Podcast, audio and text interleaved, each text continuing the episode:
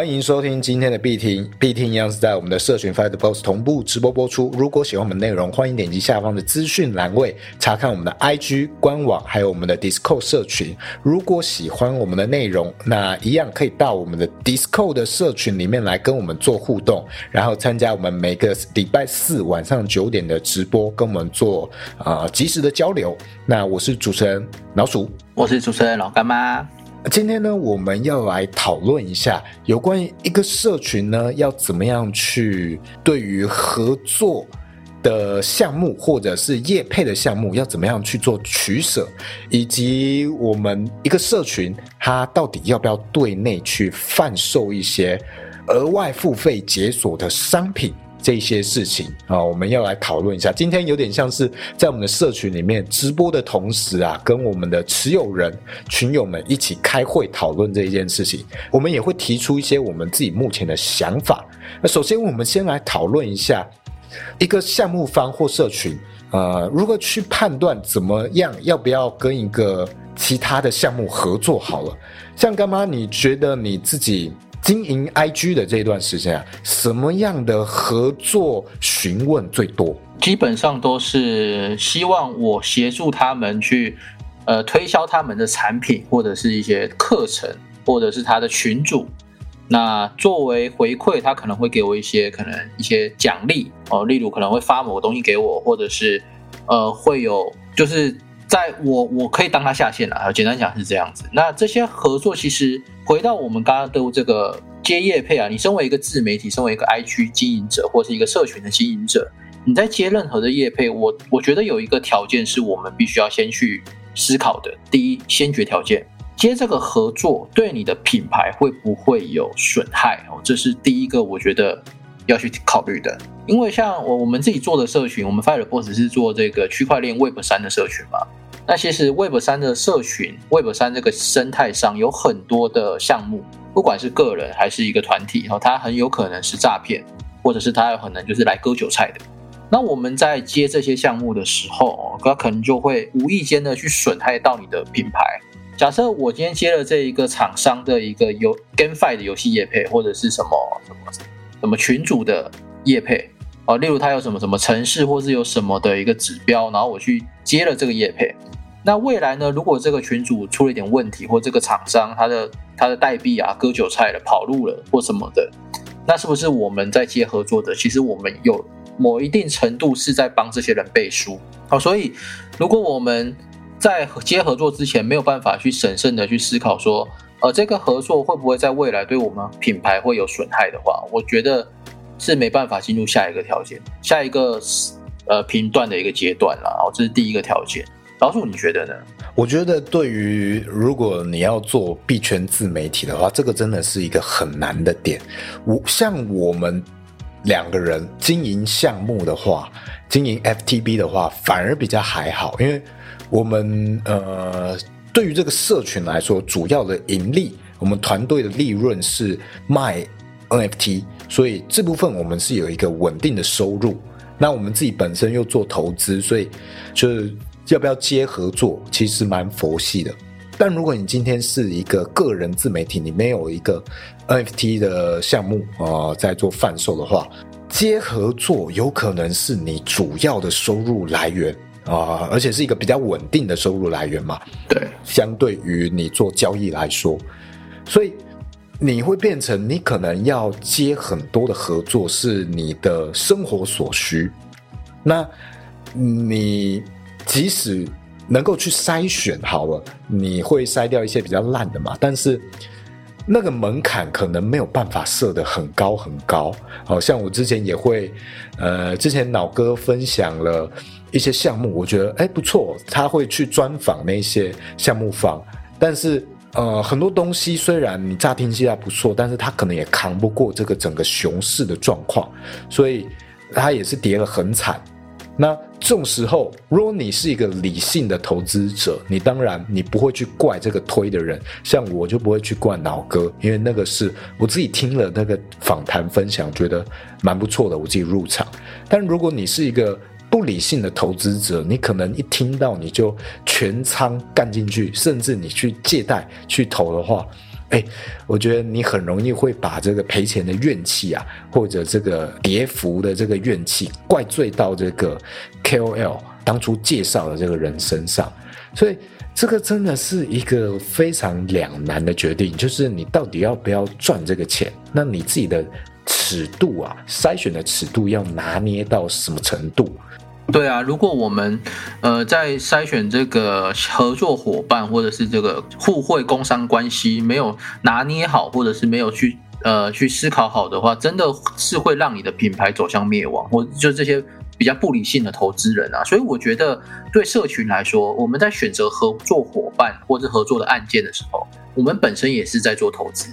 就是哎这一个合作适不适合我投资它，把我的资源、我的心力、我的人力去。促进这一个合作，那如果它是背驰着刚刚第一个嘛，就是会不会未来损害到品牌的话，那当然是不合作的。那接下来我要讲的第二个阶段就是下我们在思考合作要不要接业配的下一个，就是这个东西这个合作它符不符合你在做的这个自媒体或社群它的宗旨，就是初衷或者是你的核心理论、核心概念。像 Fire Boss 其实是一个引导你，就是在币圈里面。去有系统的学习，然后去建立自己的交易系统，或者是判断整体脉络的系统，然后让你去独自操作。注意哦，这边是独自操作哦，哦，让你去独自操作，然后获利的这种社群。那我们的核心概念就是什么？引导你学习嘛。那今天如果有个人是有个有个合作案是，例如是带单的。带单的社群，他找我们合作，说：“哎，干妈你那边人很多，可以用我们这个交易所邀请码啊，然后进来我们这个社群里面，啊，我可以带他们单，那他们获利了哦，这个返佣可以回馈给干妈给你这样子。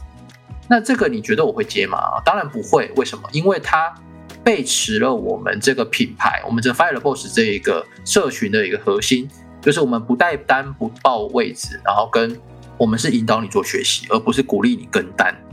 所以。今天，如果我们要让我们的铁粉持续留在这个 Fire Boss 这个品牌的话，我们就不会去接这一种合作代单的这种这种合作，因为这个会让我们的一些铁粉、早期用户流失掉。就有点像，呃，你觉得我是一个怎么样的人？然后过了可能一个月、两个月，发现，哎，怎么干妈变了啊？怎么这社群走样了啊？或者是这社群歪掉了哦？因为不符合原本的这个宗旨了嘛？所以这个是我在判断我们任何合作案的第二个决定的条件。对，那刚刚讲到有很多合作案是那种很瞎的，要你返佣哦，用我的这个合作码哦，但其实他搞不好根本不是那个交易所的员工的这种状况，是假扮的，只是要骗你用他的的邀请码，这种状况是很多。那其实还有很多其他的合作是相对来说好一点点啊，就是可能 NFT 的项目。这些光是我这边自己接到，因为像这个必听 Podcast 音档的上架是由我这边负责。其实有蛮多国外的项目方会从 Podcast 的数据看到我们的节目，然后他来联系到我的信箱，因为这个是用我的信箱去注册这个。呃 p o d c a s t 音档的上传空间的，所以他们会联系到我。光我这边就接过好几次这种 NFT 的项目，然后他的 Twitter 追踪有上千哦，甚至到近万的这种项目哦，有好几个我就碰过。那他没有到真的那么那么的瞎，但是也没有到那么的 好，没有好到我们可以直接拍板定案哦，这个合作很不错。那这种情况，我都会直接把这个合作案啊，啊，这个项目方的资讯丢到社群里面，给大家做参考啊，让大家投票啊，觉得要不要跟他合作。啊，很好笑的是，每一次大家都投不要，每一次大家都会看 diss 哦，每一个人都会变成好像小干妈一样，开始哦挑三，中毒了，中毒了，鸡蛋里挑骨头，要挑哦，这个白皮书写的怎么样？这个 romance 怎么样？哦，开始挑很多。大家，我觉得这个一方面也是我们社群文化带来的一个良好的影响啊，所以大家眼光也变高了。那这种。比较炒一时热度的，看起来就不是很长久的项目，那很容易就会被我们刷掉。我觉得这是蛮有趣的一点。对啊，所以我们其实我们目前大概推了三十几个合作案，然后还没有任何一个有成哦拒绝推掉，哦推推掉。推三十几个，感觉像是呵 推广。啊，我们目前有推掉哦，就是拒绝了三十几个合作邀约。那这个中间有大有小，也有可能十几名的交易所找我们哦，所以也不是说都是小咖，也有大咖的哦，但是全部被我们推掉了，就是被我们拒绝了，好不好？目前还没有任何一个成功跟我们合作的案例。好像我们之前有推过，很早期有介绍币圈金融卡的哦，有介绍到 crypto.com，然后后面有介绍到 FT x 这些都是我们没有合作的情况下，是我们自己社群有有有人有在用的，那我们自己觉得还 OK 哦，那我们自己主动分享的，所以这个不是业配，算是我们觉得好用的工具啊。它有它的特定情况下的好处用途，我们自己主动分享的。那老实讲，我们的 podcast 经营到现在八呃五十几集了，那我们一直稳定在台湾的投资圈排名大概二十几名。啊，这个 podcast 其实算是不错，有即使在这个区块链来说，也算是表现还算不错的 podcast 节目。那当然，其实有很多的合作邀约，但是我们至今都没有跟任何的项目方合作，主要就是我们一方面门槛比较高，因为我们是有选择的余地的，我们不是靠这个合作来赚钱，所以这个我觉得是我们的优势。但是，一方面呢，其实是我们当初对于整个社群规划、项目规划的一个定位哦，我们的这个 roadmap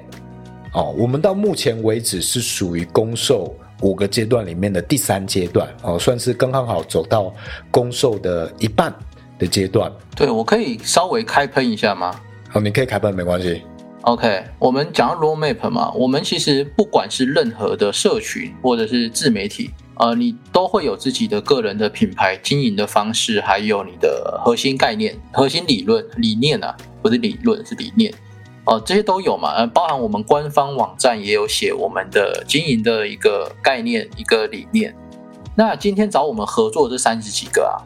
其实里面哦，至今只有两个，两个合作方有认真研究过我们的合作理念。就像我们已经讲，我们不带单不报单，结果你是做带单的，你还找我们，那不就是丢罐头讯息吗？你有认真尊重过我们这个社群，来看过我们的经营的理念吗？没有，因为如果有的话，你就不会找我们合作了，对不对？所以如果你今天你要找人合作，你连别人的在教什么、在上什么、在做什么都不知道的时候，我觉得是很不尊重人，很不尊重一个社群啊。所以如果你今天是要找别人去合作的项目方或是团队，哦，首先第一个条件你要知道对方在干嘛，哦，我觉得这是这是尊重彼此一个最基本的啦，这是以人来说最基本的。就就是有点像你在读研究所，呃，那个某个什么大学的研究所口试问你说，呃，怎么会想来读我们学校？然后你说不出来，啊，你知道我们的学校有什么所吗？你说不出来。你知道我们学校这个研究所这一个所到底在做什么？然后有什么研究领域吗？啊，你也不知道。那你你真的有想来读这一个学校吗？还是你只是去报报名报看看？嗯，起码要说出说出啊，贵校一直是我以来的第一志愿，这句话起码要讲一下吧。或者是呃，我知道我们这个心心理所啊、心理发展所哦，里面有有分两个组嘛，例如是统计组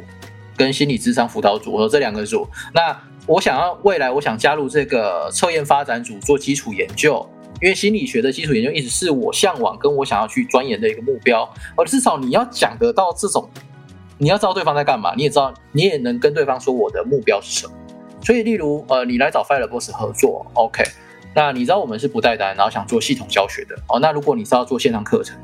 例如哈好好了哈，哈好好学校这个，啊，例如呃干妈呃你们的 Fire Boss，然后你们在做系统教学，那你们有没有想要把你们的课程然后录制起来，然后在 Ha House 的学院上面上架你们的课程呢？哦，这代表什么？代表来找我们的人知道我们在做课程，我们在做教育嘛，对不对？他知道我们在干嘛哦，好吗？他知道我们在干嘛，而不是随随便便就告白了。你根本不知道我长什么样子，你来跟我告白，我谁理你啊？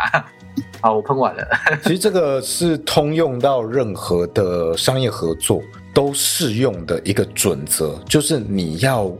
对你今天丢讯息的人，你要克制化，你要了解对方到底是在干什么，然后呈现的方式。像你今天如果经营品牌或者想要卖商品，你要找 KOL，你要找网红去合作嘛？你可能要呃询问互惠啊，或者是啊你要请他业配。这种情况下，你丢罐头讯息，接收的人一定是看得出来，这个东西就是广发的罐头讯息，一定看得出来的。那。你如果能够换一个角度，你真的认真去去研究对方，甚至你本来就是粉丝，那你寄讯息的时候说哇，这个叉叉叉，呃，假设哎币圈领航人 Steven 你好，我一直以来是你的粉丝，哦，很喜欢你的这些哦分享啊观点，那我自己今天有一些呃有一些产品，我觉得跟你合作呃很适合，我们之间可以互惠。啊，也很符合你的客群。那以下是我的方案。那用这样的方式的话，其实你听的人会觉得蛮舒服的，因为我会觉得你这个一定是克制化，你一定是认真有在打这串讯息，而不是罐头。好，那这种情况下，合作几率也会比较高。你丢罐头讯息的话，那个合作的几率其实是你，你也要想接的人，他可能也不在乎的话。那这个合作到底是不是一个品质很好的合作哦？这种要再去深思一下。那起码你看到人家这种发讯息这么认真，即使没有去呃最后没有合作，你一定也会认真去回复嘛，回复人家的这个心意。所以这个不只是在币圈你去询问，你在这个商业商场上面、社会上面，或者你甚至要请你的同事啊去帮你一个忙，这些都。是你要去贯彻的一些社会细节，然后你处理的一些，这是一个算是社会的工作基本能力啊。啊，你如果没有办法达到这个要求的话，那其实你是蛮不合格的，在任何领域来说都是。我们真的很严格哎，有够严格的啊！就真的是很常会这样啊！我不不只是在这个币圈，在自己经营生意上，你也会可能看到那种很瞎的询问。哦，明明是 email 的呃合作询问，或者是这个公司购买啊、批发合作、巴拉巴拉之类的，你会看到很多人寄 email 好像在写 line 一样，哎，就是呃，好像把那个当成 line 讯息一样，哦，一句就丢一个 email，然后你也没有认真去描述你自己到底需要什么东西，我就觉得，嗯，你这个。还是一个老板，就好像没有，好像没有受过相关的训练，我就觉得，嗯嗯，这个嗯蛮瞎的。对，所以有时候第一次接触这个，其实就有点像第一次印象啦。我们跟人的第一次印象，如果不是很好的话，你后续要让别人对你有好印象，其实要花很多倍的努力。那刚刚老鼠讲的这一个，嗯，你真的是老板吗？就会让老鼠对于他专业能力或是人际相处上会有一个打一个问号嘛？那这个人未来就算他做了再多努力，可能都不会是我们能完全放心的一个合作伙伴。我觉得主要是这一个。对啊。今天如果你这个要看场合嘛，如果你今天是 I G 私讯，而你很常跟我互动，讲讲一些干话，OK，那你今天呃提出合作的时候是用一个很轻松的角度先先试探一下，那我觉得 OK。但如果你今天是一个很轻松的角度寄了几句话，然后是用 email 的方式，然后我也不知道你是谁，你这样子寄过来，我就觉得呃，你现在是在在干嘛？有种感觉，而且。很多的合作文案，不知道是我想比较有趣啊。我刚刚突然想到，如果是我找别人合作，我会怎么合作啊？例如我找老鼠合作，我可能会密老鼠嘛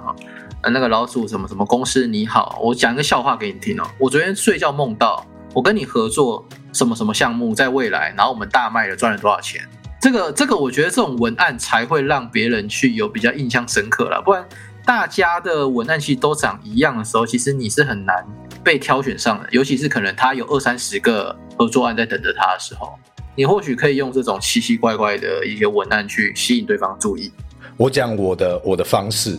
我的方式我一定，如果是在 IG 的话，IG 去寄讯息的话，我首先一定会先追踪对方，哦，我一定会先追踪。那如果你今天寄一个讯息，你连我有时候会去看这些询问的人到底有没有追踪我，就是哎，你今天说你是我的粉丝，然后你连追踪都没有，我就觉得嗯，你这个是在讲什么？讲什么干话？讲什么东西？然后。我今天去询问别人我的 SOP 哦，我今天讲的不管是这个币圈还是我在商案上面要找 KOL 合作，我一定先追踪嘛，然后我会稍微去研究一下对方的贴文啊，什么是呃这个呈现的风格、表现方式啊，或者他自己有一些昵称哦，粉丝称呼他的昵称，我会试着找出来。OK，然后我开头我一定会讲我是你的粉丝。我很喜欢你的这些风格什么的，OK？那我有经过研究嘛？今天不管我是追踪多久，我追踪了只有两个小时去研究，呃，那跟我实际追踪两个月，那没有关系。我今天就是欣赏你嘛，那我称你的粉丝，我也问心无愧。那这样开始之后，其实别人的第一时间的主观感受是会比较好一点点，好，那。这个未来合作的几率，或者他看你讯息认真看的几率就会增加。OK，那你后面你在描述你的合作的时候，我觉得要先列出清楚的呃一些需求，或你能提供什么东西，一开始就先讲出来哦，不要讲的模糊不清，然后期待对方跟你继续讨论。有时候那个讨论是人家懒得跟你讨论哦，甚至。如果你很不好的一个示范，就是有些直男哦，蜜女生想要引起别人注意，然后第一句只讲一个嗨，然后等对方回复哦，谁要回你？麻烦你讲清楚一点好不好啊？今天是什么样的状况啊，或者是你有什么样的想法？你最好是可以呃列出来，有一个主轴。提上岸合作的时候也是，除了一开始的打招呼啊要打到位之外，啊，你要列出你自己的合作方式跟你的一些需求跟希望对方合作的方式，哦，这样对方比较好评估，才知道怎么样回你，后续才比较好讨论。这些我觉得是一些我自己的 SOP 啦。讲到那个刚刚那一个你说害的那个问题啊，我我想要插话一下，就是有些人会来 IG 密我们问问题啊，但是他问问题的方式就像你刚刚讲那个直男一样，哦，你说嗨，那我嗨，到底谁要回你啊？他问问题是这样，干妈可以请问你一个问题吗？然后就没了哦，这很烦。你可以直接讲你的问题，好不好？你可以礼貌性说：“干嘛？不好意思打扰您了，我有个问题。如果您方便回复我的话，或者抽空拨拢拨拢嘛，你可以用拨拢这两字嘛。哦，你如果有看到这个问题，也愿意回复我的话，哦，那希望我可以得到您的回复，哦，类似这样。然后下面就直接列出你的问题，不要做一件事，就第一个哦，就讲说我可以问你问题吗？然后就没了哦，这第一个。干妈在吗？啊，对对，在吗？这个是币圈指南研究社。好，第二个就是你要问的问题，你一次打完你的问题跟你的思考跟想法，不要分好好几句话去打。我们我们呃做自媒体，我们的手机我们讯息会有很多的讯息通知。像我可能在刚刚在录那个币停的这两个小时内嘛，我的 IG 就收到了二十几个讯息。然后每个都跳，那我请问，我我我有很多时间去看吗？对吗？这是一个要大家体谅的。就第二个就是你们在问问题的时候，一次把你的话讲完。例如，干妈，干妈你好，然后按，然后你就传出了。我有个问题想问你，再传送。那个问题就是什么什么什么传送？你觉得是这样子吗？啊，我的看法是怎样？然后每每一句你都传送，我的手机就会一直一直一直的跳讯息，然后我就会。看起来就会觉得有点烦躁啊，就就会不是很想要回这个讯息，就会很很震，太多震动了。所以你可以把这些全部的话一次打完。那那为什么这个东西要特别在这边合作上要讲呢？因为我之前我在读研究所的时候，我的指导教授有教我一件事，就是你跟别人在讨论或者合作的时候，要一次把你所有的内容讲完传出去，而不要分好几次 mail，因为教授是用 mail 嘛。所以我们可以说。Hello，你好吗？我这边想请教你一个问题，什么这些就是你把这个三百个字、五百个字都打成一封讯息传出去，人家只要看这一封就好了，他不需要还要等你回复或者等你打完字，这样真的很不礼貌。对，所以这个是如果你要找别人合作的话，商业信件往来啊，第一次就跟对方问好，讲来源，然后讲你合作的内容，讲你的东西，还有你的附件，全部都一次给对方，这样子你被接受的几率比较高，好不好？大概大概是这样。呃，所以拉回来讲，我觉得我们社群蛮幸运的，就是我们有选择的权利，我们不像一个全职的币圈 KOL 一样，会为了生活压力而呃去放低自己合作的标准。然后刚刚也有讲到说，呃，其实我们是分社群的阶段的，就是我们到目前为止都没有接合作，甚至连这个呃我们非常密切有合作关系的阿张。哦，工具王阿张，其实我们也没有做太多的的互宣的部分。对，有一个很大的原因就是我们当初的剧本，我们社群行行销的这个剧本啊，其实在这个阶段都还没有要对币圈的内的人做行销。就你今天看到我们的社群，其实很主要原因可能是 I G I G 的自然触及。然后再来，你有可能是点过我们的广告，我们广告针对一些必须对投资有兴趣的人啊，对理财有兴趣人的广告，或者是 podcast 哦，有很大一部分是 podcast 自然触及而来的。我们当初在规划的时候，其实就有设置好，我们在这个早期跟中期的阶段，我们不要对币圈内的人做行销，而这个其实是跟大部分的社群或项目。很反差的一点，因为我们其实是针对投资新手或者刚要进入币圈的人，例如呃，你是第一次接触接触投资理财，那加密货币也许会是我们介绍给你的一个选择，或者你是原本做台美股的哦，我们提供你这样一个加密货币的了解的管道，因为我们当初为什么这样去设计，是币圈有一个嗜血的特性。啊，这个是我们当初规划的时候就想要避免，因为当今天你对于币圈内的人去做一个项目行销的时候，大家其实并不会在乎你自己社群的内容有什么，因为他就是一个冷血的交易者，他就是无情的投资客，高买低卖，呃，低低买高卖，高买低卖是哎，蛮多币圈人是这样子的，那。呃，这个情况下，这些投资人买 NFT，他其实不会来看你的社群，这样子其实对于我们社群的累积啊发展是非常不利的。所以，我们一开始就想要避免掉在早中期的时候接触到这些人，即使能够卖的不错哦，一开始可能卖的不错好了，但是这些人只要不参与社群互动的话，很快社群讨论就死掉了。哦，撕掉，我们后续要再怎么经营，其实就会非常困难。所以，我们一开始就是经营，哎，这些主要针对圈外人，让你第一个接触到币圈的社群就是我们社群的话，其实那样会有一个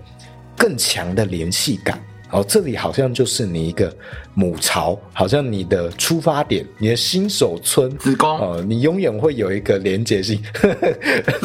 跟我想，你还会回去你的子宫吗？不会嘛？你怎么会想子宫？你自己你自己想母巢的，母巢不就是子宫的意思吗？母船母船，好不好？母船哦，母船哦，母船可以啊。抱歉抱歉。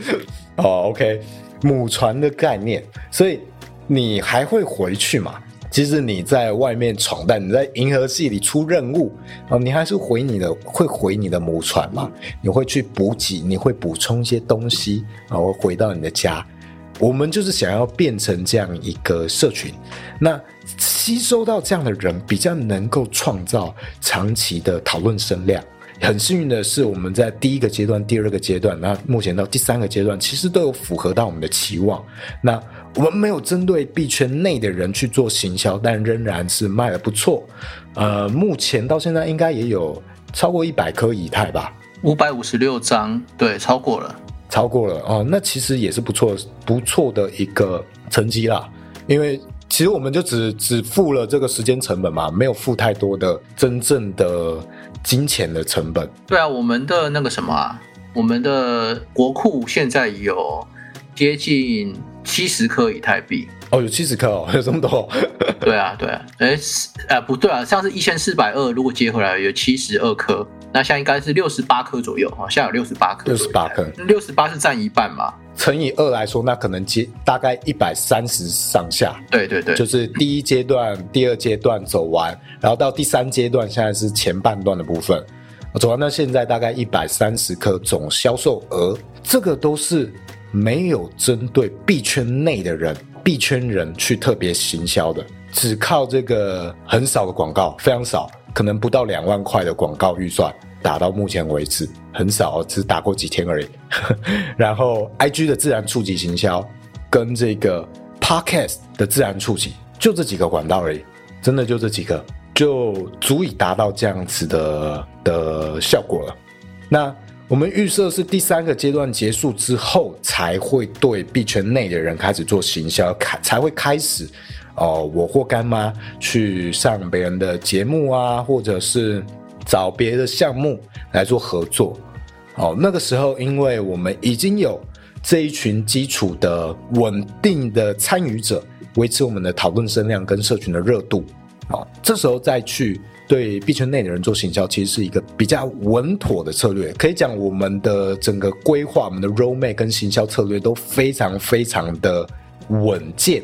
可以这样子想。对，那我们是不是来讨论一下我们最近呃，像。我在卖的东西，还有我们社群有一些期望，然后我们去讨论一下我们未来的这个业配方向或者是一些制度。好，OK，那我们随着前面的一些社群内的交易策略啊、脚本是跟工具开发的差不多之后。我们也一直在寻找下一个战场，这个也是我们上一期有提到的一个话题。对对对，哦，什么样新的战场可以引起大家的学习和参与的欲望跟热度？我我来讲一下缘由吗？哦，可以啊，可以。OK，我稍微讲一下缘由，就是因为刚才讲过嘛，一个一个话题总会冷掉，要找下一个热热点话题，让大家去参与，一起去玩，一起去研究。所以那个时候，我们的量化脚本已经开发的差不多之后。我发现了一个新的战场，就是我们的 Trading View 这个看盘软件软体的一个指标撰写哦，这一个领域。然后，于是我在七月份的时候进入这一个领域去学习怎么写这一个 PINE 这个派指标派的语法的指标，然后去把它串接成交易工具。好，那我当初在开发这个领域的知识的时候，我其实我的用意是吸引更多的人来一起讨论。那或许我们 Fire Boss 哦有工程师，然后也有交易策略的人才，那我们一起在这边耕耘，我们就可以开发属于我们 Fire Boss 的一个指标。那我们的国库如果去跑这个指标能获利的话，哦，这个社群的资产就不止只有钱，还有这一个我们珍贵的这个智慧财产权，就是我们一起开发合作的这一个指标嘛。所以那个时候因为这个因缘机会，所以我才去开发指标。那后来呢？因为有点可惜啦，就是七月份、七七八月份的时候，大家其实没什么在关切币圈，或者是没有什么在社群的讨论上，所以指标后来呢就变成我自己一个人独立在开发。当然，我也有接受一些我们工程师的协助，像是亚 p 还有小俊，然后他有给我一些语法上的帮忙。那除了他们之外，在其他活友上，我我没我发现我没办法开拓其他人的一个视野。哦，这有一点延伸的难度，因为可能大家知道要写程式嘛，是一件不是那么简单的事情嘛，所以后来就呃这件事情就我我其实是有一点生气的，就是不是说好熊市来学习嘛，还是只有我在学习？那那你们都哪里去了之类的哦，所以那时候呃我就有点生气，说呃我一因为一开始这个指标是要写来给大家一起开发一起用的。但因为没有人理我，我后来我就生气的就变成说，好，那八月十八我只给大家公试用一个月，这一个月到期之后你们就要付费，不付费就是自己看着办，然后类似这个样子，想用就用，不想用就不要用。但是其实我这个指标写来其实不是为了赚钱，而是为了要让大家可以有一个努力的方向，一起去研究的一个方向。那后来也有一些火友，像阿成、还有亚普，还有其他的一些火友，已经开始逐步在研究这一个。指标工具啊，然后里面的一些统计方法学，不同的指标它在交易策略上的一些胜率啊，还有它的一些使用方法，我觉得这是好事。但这些都发生在我卖了指标之后才开始出现的。因为卖了指标之后出现第一个现象是，呃，有买指标的人哦，大大多数啊，大多数都赚钱了。那这些人会营造一些氛围，就是 formal 嘛，好像不买干妈指标，好像。是一件很亏的事情哦，所以后来也涌入了一大批的订阅。OK，那这个不是重点，重点是涌入它一大批的订阅之后，很有趣的是，我在想要怎么不让这个指标变成一个一个那些懒惰的人的跳板，就是我其实我是一个我喜欢支持那些努力的人的一的一个人哦，所以如果今天你愿意为了这个知识花钱，为什么我要收费？今天免费给你用，哦，你可能不会珍惜，或是也不会加入讨论。那如果我我用收费制度，然后你要付费了，那是不是你会更加珍惜这一个指标的原理或者是交易策略？你会你会让自己比较有动力去学习哦，这是我收费的第一个原因。第二个原因是。因为收费了，然后我也没有报太多的一些策略，我只有公开几个策略，剩下的很多排列组合的策略都是大家在平常的讨论中去找到跟优化的。也就是说，不是说买了指标、订阅了指标，你就可以无脑的去做单，你还是得去知道说这指标的原理，那它怎么去做，那自己的交易系统是什么。所以我这个指标，我我的第二个目的其实是帮助社群的人去建立自己的交易系统。因为我发现大多数的人做单都没有自己的系统，那在这样的情况下，你要在下这一个熊市里存活，其实不是一件容易的事啦。那很多的人，我发现啊，在熊在熊市里面，他的多单或者他做多被套牢了，他就不会在社群里讲话了。这这个我能理解，因为亏钱就不想关注嘛。哦，有些人是这个样子，亏钱就出场就放弃，就不学习了。所以我用这个系统让大家持续去学习，除了可以呃让有些人有获利之外，更重要的是，你愿意留下来在熊市里学习。那你只要愿意留下来，你也有赚钱，那你重心放在这里，那我们 Fire Boss 其实讨论量跟我们的热度其实就不会不会降低。这是我做这件事情的第二个目的。那我们今天要讨论的是干妈在社群卖指标，这其实是属于有一个有所在什么嗯。这它它不是一个社群的规范，但是我做了这件事情，那是不是有其他人可能会有一些质疑？例如，我们不是说 Fire Boss 是一个社群吗？不管 IG 还是 Discord 都是一个社群，那为什么干妈可以运用 IG 的线动，或是文章，或者是在 Discord 里办频道，然后去讲指标的事情，或是贩卖干妈个人开发的这个指标工具呢？这个是我们的要讨论这件事的缘由之一。第二个缘由是。我们要让更多的活友在这一个平台上有可以经营自媒体的能力，所以如果我们有建立一个制度，例如你在 Fire Boss 有一些特殊的贡献，而例如你管理国库，例如你有帮忙做 p a c k a g e 的剪辑，或者是呃你有做其他的相关工作，你有一定的贡献度，那是不是我们可以开一个频道，让你去贩售自己的商品，或者在一个期限内，哦，这样子变成是。对这个社群有有帮助的人啊，你都可以来这边开发自己的商品，然后在这个地方的某个地方、某个频道里去贩售自己的商品。哦，这样子，你除了呃有这个其他的额外收入之外，你会更爱这个社群，那这个社群的发展也会更好，因为有人愿意为这个社群做事。这是我们提出这一个讨论的第二个目的。我大概是这个样子。哦，我讲好长哦。我原本想说这个缘由可以讲很短，我觉得讲了一大串。我觉得也要先提到一下我们整个项目方团队的一个角色定位。我们这几个人里面，哦，先不提双儿，双儿就是有点像是负责画画 这部分。那对，我们主要在营运的话是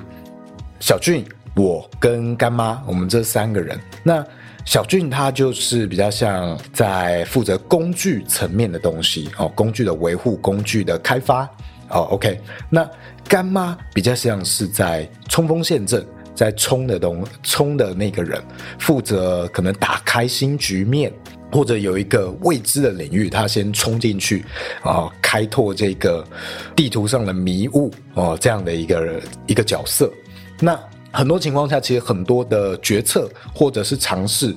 是我们不会先经过讨论的。OK，干妈就先先冲，那也 OK。对，那我的角色呢，其实就是在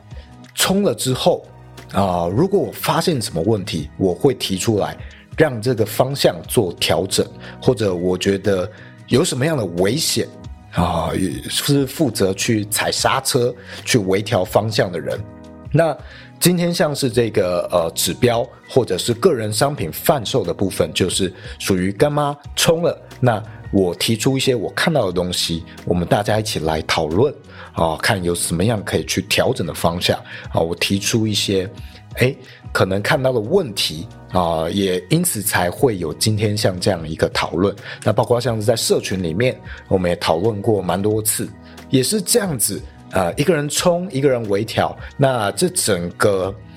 制度上啊，或者是策略上，可以很快的不断推进。那同时有一个人负责去调整策略的话，也能够一直微调，让这件事情保持在我们的正轨或者符合我们的核心理念上面。啊，我们是这样子去做一个平衡。对，那再回到这个指标这件事情，哦，我们在之前也有讲到，其实当初是干妈有一点不爽哦，不爽这个 社群里面的人好像 一直在。只有少部分的人参与工具的开发，大多数人都在伸手牌啦，伸手等这个等这个工具出来，这样工具等，哎，对对对。那我相信，其实，在我们社群啊，已经算是比其他社群的状况好很多了。就是主动参与啊，甚至自己自自动自发的人，其实已经比例算蛮高了。但是我们的期望其实还要更高。哦，有一个更高的期许啦。那干妈也是因为有这样的期许，所以当初想说，那好啊，那我就来换一个方式。你要有付出，你才能够拿我今天开发的东西。对啊，会有这样一个新的尝试啊。对，那干妈，我相信她也没有想要赚这个钱，这个对她来说是非常小的东西，但是却要承受一些质疑。如果是我的话，我其实不会想要碰这种方式。OK，我讲一下。这个指标我不是收很贵，我收一百块美金一年哦，一年。今天有跟其他的项目方聊了一下，他说你卖这个东西一百块美金啊，你辛苦了一个多月，很辛苦的在做，换算成一天其实就台币八块钱。所以其实我设了这一个门槛，呃，不是收很贵，但是它能有效的让我去筛选掉这些。第一，不对知识很吝啬的人；第二，就是伸手牌白嫖的人。所以，我这样子一百块美金，一天八块台币的方式，可以让我省去很多我心理上不必要的一个负担啊，大过这一个可能被扭曲的一个负担。因为我知道，呃，有些知道我为人或是我在社群的定位的人，其实是不会在意这个东西的，就是我到底有没有收钱。对，然后这是第一个，第二个就是。做这件事情其实也不是说我想对火友生气，而是说，你看我之前用免费的方式在分享指标撰写的过程，你有没有发现其实还是没有人在跟我讨论？可是今天收了费，只是收这么一点点的费用哦。今天我们每天最热络的频道竟然变成指标讨论这个频道，对吧？我相信老鼠你有看到吗？对啊。就是有一些人会在里面讨论，那这确实有一些声量跟一些凝聚，也带来了一些新火友。所以我觉得，呃，很有趣的是，到底为什么当知识这件事情变成是有限付费的时候，大家会更珍惜、更愿意去讨论？我我觉得很很蛮有趣的啦。所以我一直在做这个付费社群的原因之一也是这样，因为你做免费的，其实大家会把你不是那么珍惜啊，我不喜欢这种感觉。所以，呃，所以我后来才选择收费。那这个是题外话，我们要讲的重点是，今天这个指标，不管是我个人或是 Fire Boss，我们要怎么让它不会变成伸手牌一个懒惰的工具，但是却可以让愿意学习的人能吃到甜头。因为我们呃 Fire Boss 主要的一个宗旨就是提高你的投资胜率嘛，其中一个宗旨啦。那这个宗旨的前提下，如果大家用了这个指标有赚钱，愿意讨论，愿意建立跟优化自己的交易系统，我相信对于社群跟对于一些活友来说是有实质上的帮助，而不是在打嘴炮，这是它的好处之一。哦，真的有赚到钱吗？第二个是，呃，如果这个指标呃可以有一些旧的版本，啊，我们刚才彩蛋过程中有讲到，如果有一些旧的版本可以提供给活友使用，免费使用。但那个版本是旧的，就是我可能我现在更新到第五版，可能给活友使用第一版啊。那第一版的人你用了，呃，你觉得 OK，你可以加入讨论。那如果你想要第五版、第六版的哦，那就付费吧啊，就就这样。但是你至少我我干妈这个商品这一个指标跟 FTB 是有连接的，而不会变成就只是干妈个人的一个商品。哦，这是对于整个社群会有的注意，所以这我们也可以讨论一下，我们有没有什么方式可以让干妈这个指标跟社群带来正向的一个共荣，我们可以一起共荣的一个方式啊。哦，这是我们要接下来要讨论的东西。对，那我们前面也有提到，这其实是有点像是一个实验性的东西。那当然，我们为了去推动这件事情的效率，其实。呃，也是有挪用到一些社群的资源，那也是有稍微过度合理化一些事情。那我们有意识到有一些衍生的可能问题的产生，所以现在也开始在这些讨论啊，啊，试着去调整这个方向。例如，像我看到的其中的一个隐藏的可危险性，就是，哎，它好像逐渐开始分成了两群人。一群人就是购买指标的人，然后另一群人是 NFT 呃社群里面的人。那当然有部分的人他是达到了一个门槛之后，他免费可以用，但仍然有很多其他购买 NFT 的人，他可能没有没有没有这个资格用指标的话，哎，他会变成说指标好像是一个需要额外付费解锁的一个东西。这种情况下就会变得。好像两条平行线在各自发展，那是不是买 NFT 的人，然后看到大家今天热度全部都在讨论指标的时候，他变成哎，他好像也要买指标，他才能够参与这个讨论哦，这个是一个可能的危机点。然后另外就是这些只购买指标，但是没有参与到啊社群，没有购购买 NFT 的人呢，那。他讨论的东西到底会不会能够跟我们的社群，我们想要经营的这个，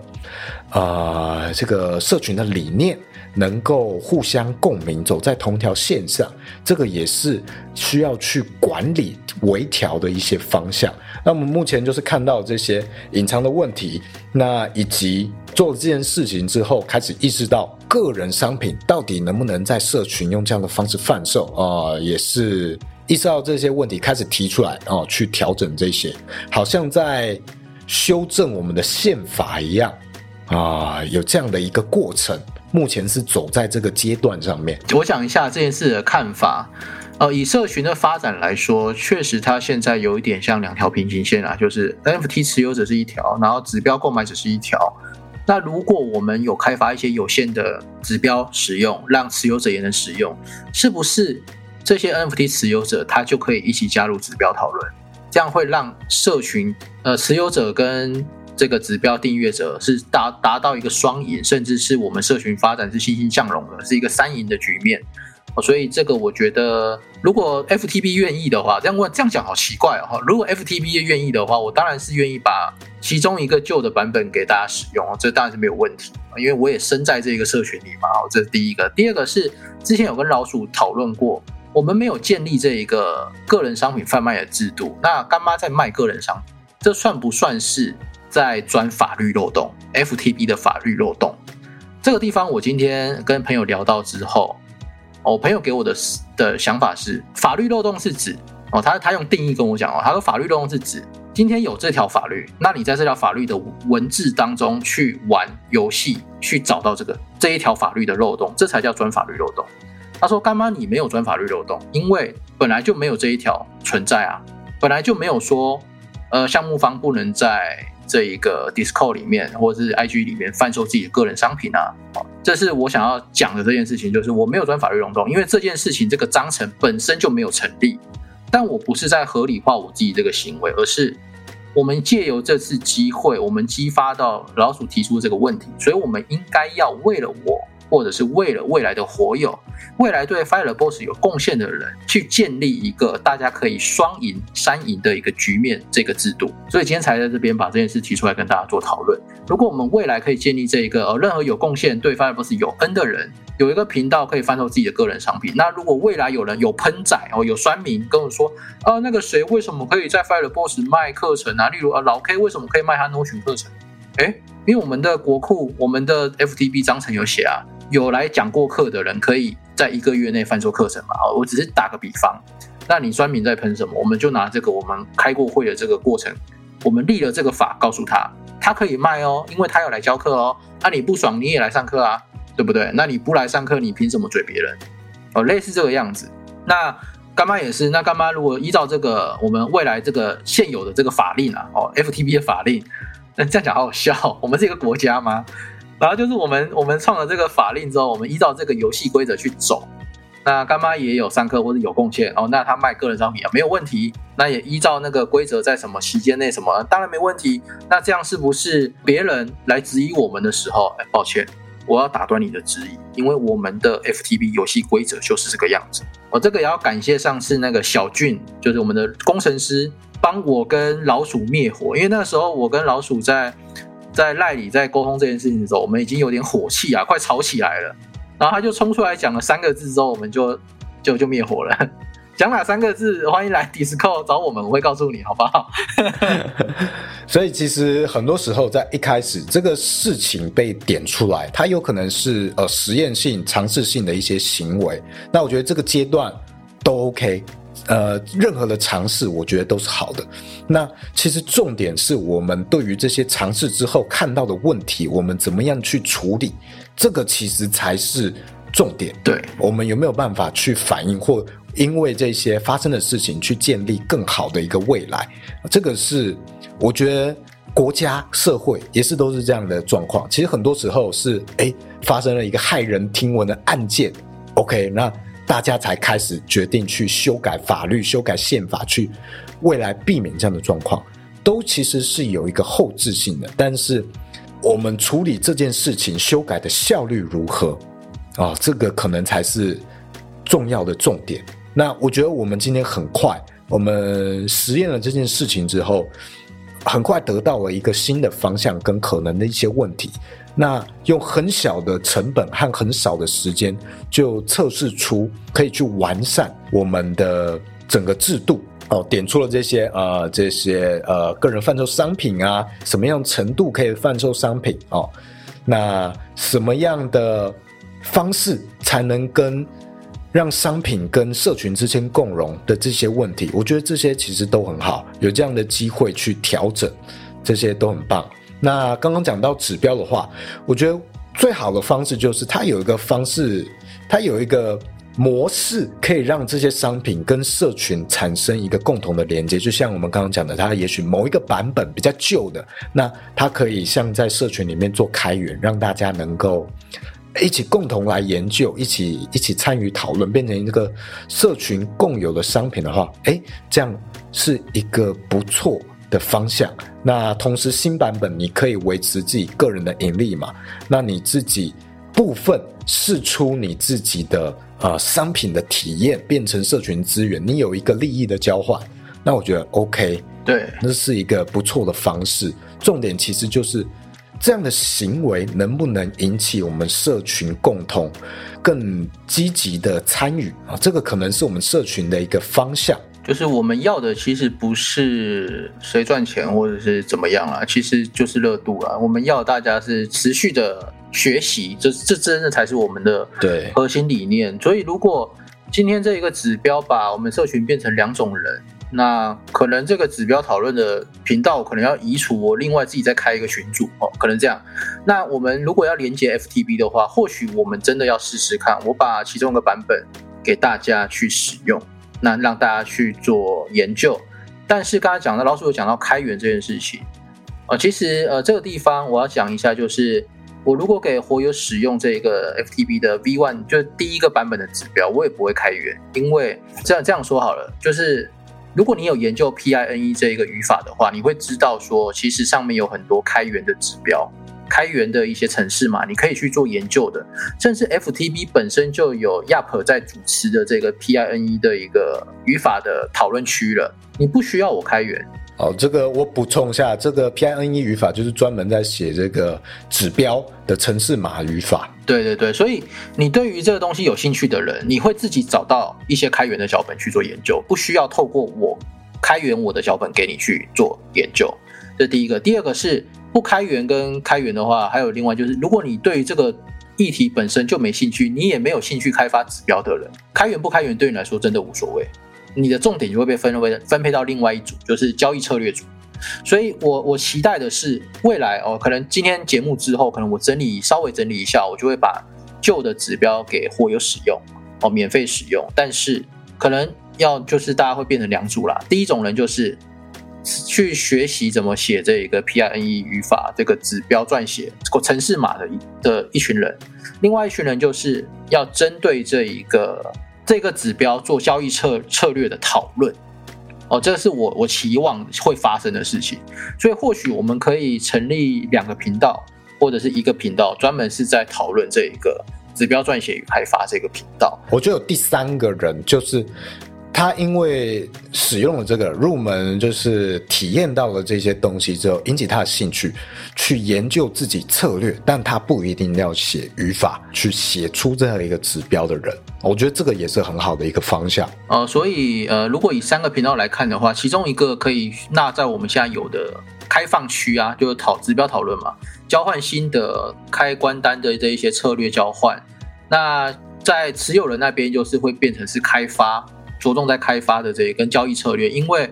呃还是要讲这个，我是开放给持有人使用嘛，所以持有人他有一个条件，就是这些东西是属于内部资产，就是你今天使用的这个 FTB 提供的指标去做开单也好，去做策略优化跟一个指标开发也好，这些东西你在里面的哦，它可能就是属于我们这整个 team 这一个 Fireboss 这个 team 我们在一起做的事情，所以我会把。指标开发跟交易策略这两个频道放在 NFT 持有人的频道里面。那在外部的那一个一般一般的人都可以参观的那一个指标讨论频道里，就会比较偏向是平常的一些交换心得而已哦，类似这个样子。所以这样是不是能提供足够诱因，就是呃有使用指标或者是未来也想开发这一个指标的人，他能够加入我们 Fire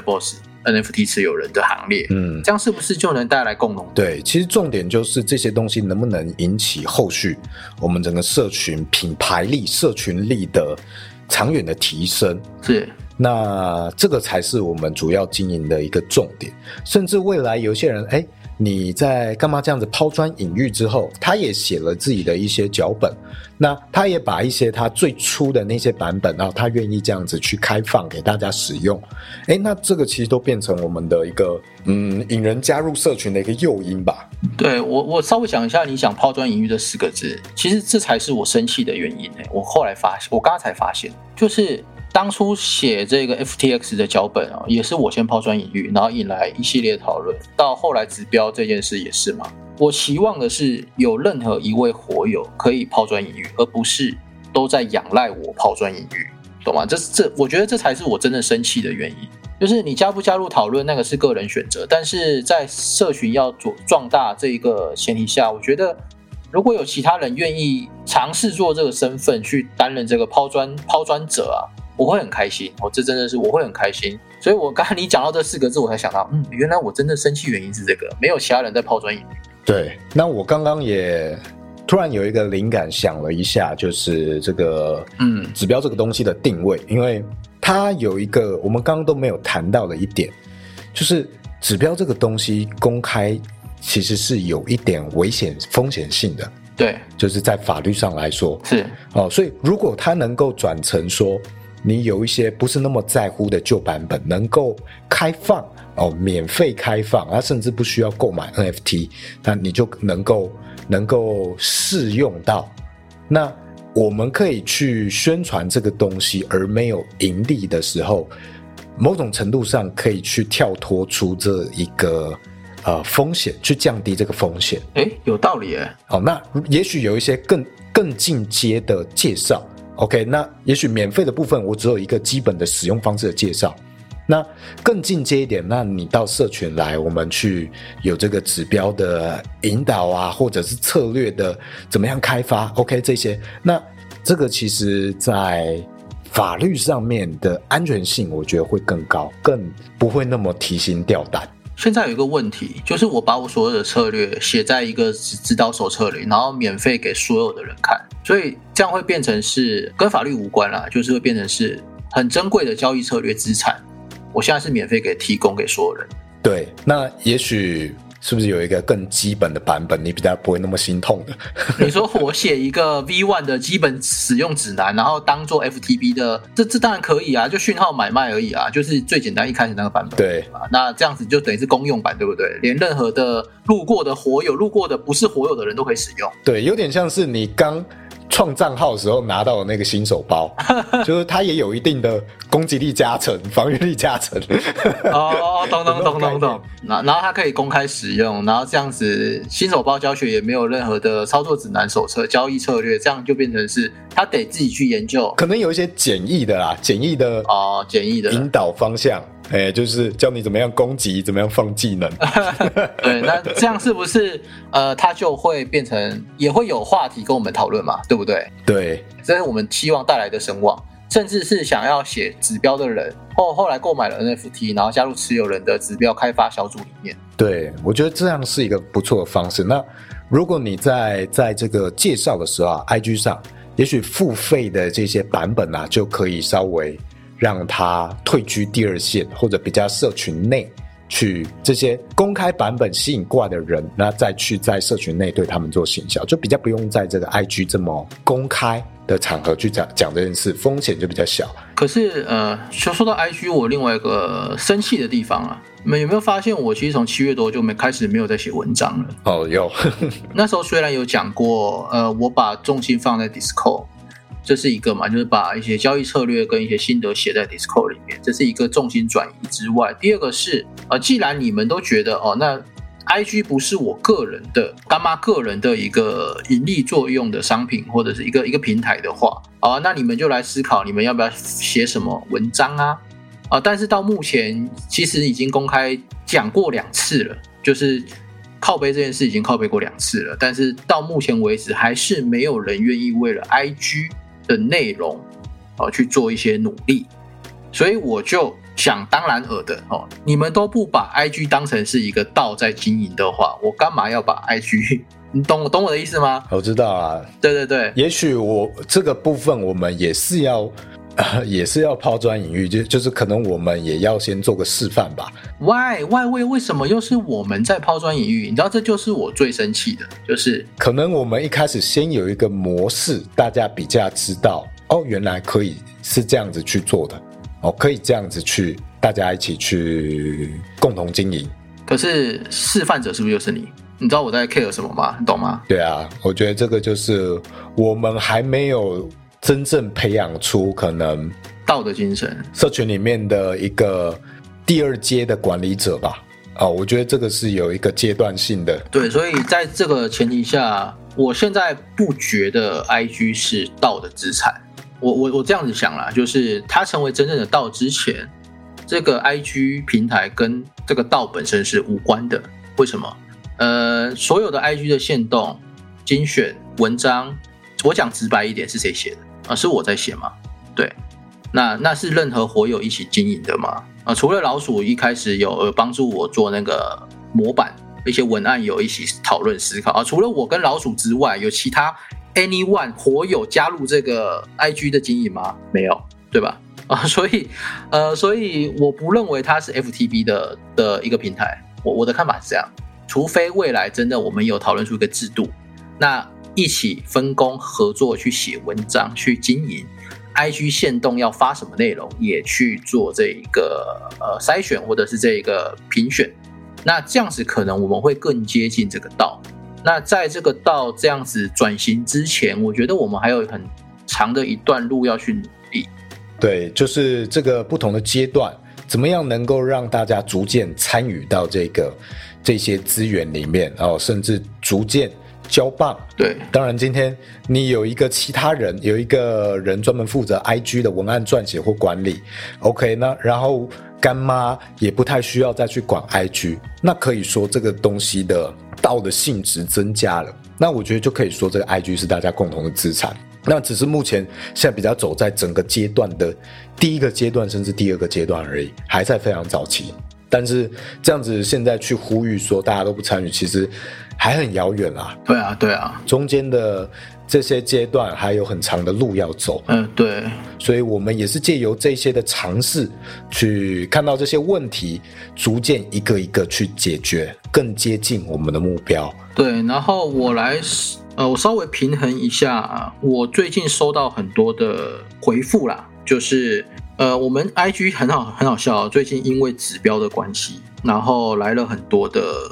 回复，我稍微把一则回复给大家看一下。然后呃，他主要是他加入 Fireboss 很久了，哦，大概有四五个月了吧，但是一直都没有赚钱，而且一直赔钱。那我会在思考一件事情。我们之前写了很多文章，是不是换个方式辅导交易，其实也是会一个好的、不错的做法哦。所以这个指标其实最近收到这一种哦，我最近有录一个 YouTube 影片在讲交易的策略的，有四个交易策略跟这个指标的交易策略。那这些人回复的就是说，哦，因为现在使用我这一个交易策略之后，哦，他。交易变稳定了，然后有获利了，然后感谢我之外，他也立了一个目标哦，就是他未来也要尝试写写自己的指标，诶，这就是一个很好的抛砖引玉。所以后来的人，我觉得这个东西会是能够抛砖引玉的案例就在这里了所以为什么我坚持现在 IG 还是有发那种类似 form 别人订阅指标的东西，或是有谁又在晒单啊，哪个活友又获利了这些原因，因为就是其实就是希望你加入。但希望你加入，不是说希望你加入订阅这个指标，而是希望你加入我们的讨论。为什么我们这一群人可以赚钱？哦，其实主要的原因是这个。对啊。那在我我还是要说明一下，在我们整个 Fire Boss 这个道成真成为真正的道之前，我们把不管是 B 听 p a c k a g e 还是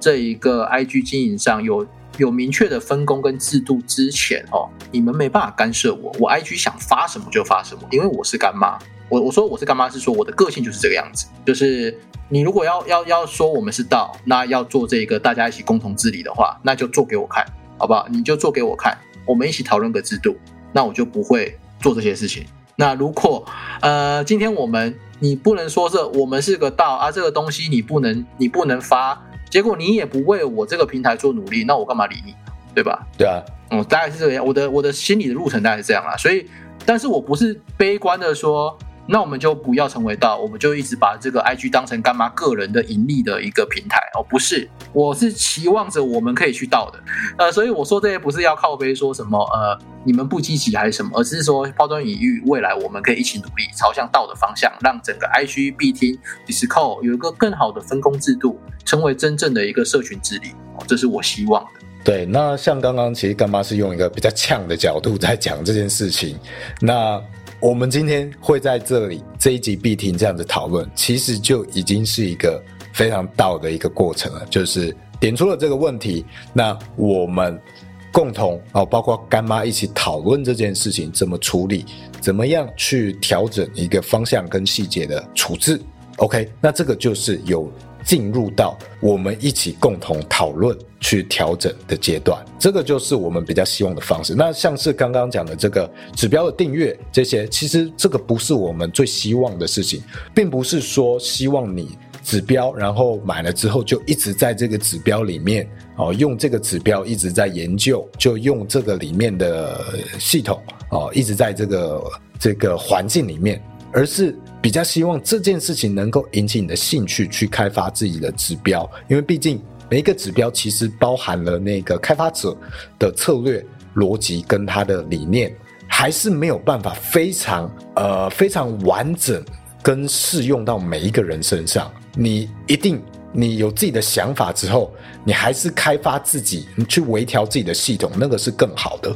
也是我们前面讲的，它是一个抛砖引玉的东西。对，所以我最后再补充一个东西哦，帮大家打打鸡血，就是呃，我的指标最近大家说胜率很高啊，都赚钱嘛，对不对？但是我们抛砖引玉的不是说你用这个指标一直赚钱，而是你可以尝试写自己的指标。我想要打鸡血的哦，给你打打气、加加油的地方就是，我就是一个幼儿园老师，我都能写出这种高胜率的交易策略跟指标，你为什么写不出来？麻烦你有兴趣的人加入讨论，去学习撰写你自己的指标，这才是我希望你做到的事情。所以你要成为一个学习的领域者，呃，领域学习者，去经营自己的知识，去深入自己的知识，然后去建立你这个系统，而不是仰赖我。我我讲难听的，你现在赚钱很爽，对不对？啊，我我明天开始我把所有的指标停掉，你明天有办法赚钱吗？没有办法，因为指标被我拿走了。哦，这样是不是很仰赖我？对。所以我不希望这件事发生，我希望的就是大家可以有这些在这个系统化的这个学习、指标开发也好，或者是每天的交易策略讨论也好，你从这些讨论过程中学习到东西之后，去变成你自己的东西。拜托几个类，这个才是这个社群最大的价值。所以你在我这个抛砖引玉的示范下，你能开发这些东西，那才是你的，而且是你可以带得走的能力。再讲一次，我一个幼儿园老师都能写指标，你为什么做不到？哦，讲完了。啊，这一集其实大家也可以可以听到我们整个项目方开会讨论的过程。在很多过程中，这些讲到东西啊，其实是我们这个意见交融之中就新跳出来的，新跳出来的一些想法。呃，并不是每一句都事先写好的，我们连大纲都没有写。对对，刚刚就直接台上开练哦，所以很多时候我们也借由这样必听的这个直播的方式啊，也顺便跟大家公开讨论，因为币圈区块链就是这种透明化的的环境嘛。我们也希望把这样的一个内容啊，包括我们平常在讨论，也很常在社群里面公开频道就直接，呃，好像讨论到快要吵起来一样，其实也都很常发生。大家有兴趣的话，也可以加入 Discord 哦，搞不好有机会看到我们吵架。不过我觉得吵架是好事，因为代表什么？代表我们都很在意这个社群。我们都爱这个社群，对，没错，没错啊！不要说今天 tag 了，然后那个人还不见，那真的就不见了，他是 rug 了。我觉得会有情绪，是因为在乎啦。那其实重点都还是最终我们怎么处理，更达到什么样的结果。对对对。那也希望这样的过程中，大家都可以参与进来，无论是啊带有情绪的也好啊，无论怎么样的，你的意见都很宝贵。那我们就共同把这个社群，让它走向更好，这个就是我们道的一个精神。好，这一集大概就这样，这一集讲超长哎，这一讲快快要八十分钟，好久哦，超久。好啦，那这一集就这样啦，对啊。好啦，那最后祝大家还是一样，祝大家中秋节收假愉快。这上架的时候，中秋节都不知道过好几天了，过半个礼拜。对对对，收假愉快。好啦，那我们就下一集再见啦，拜拜。啊，拜拜。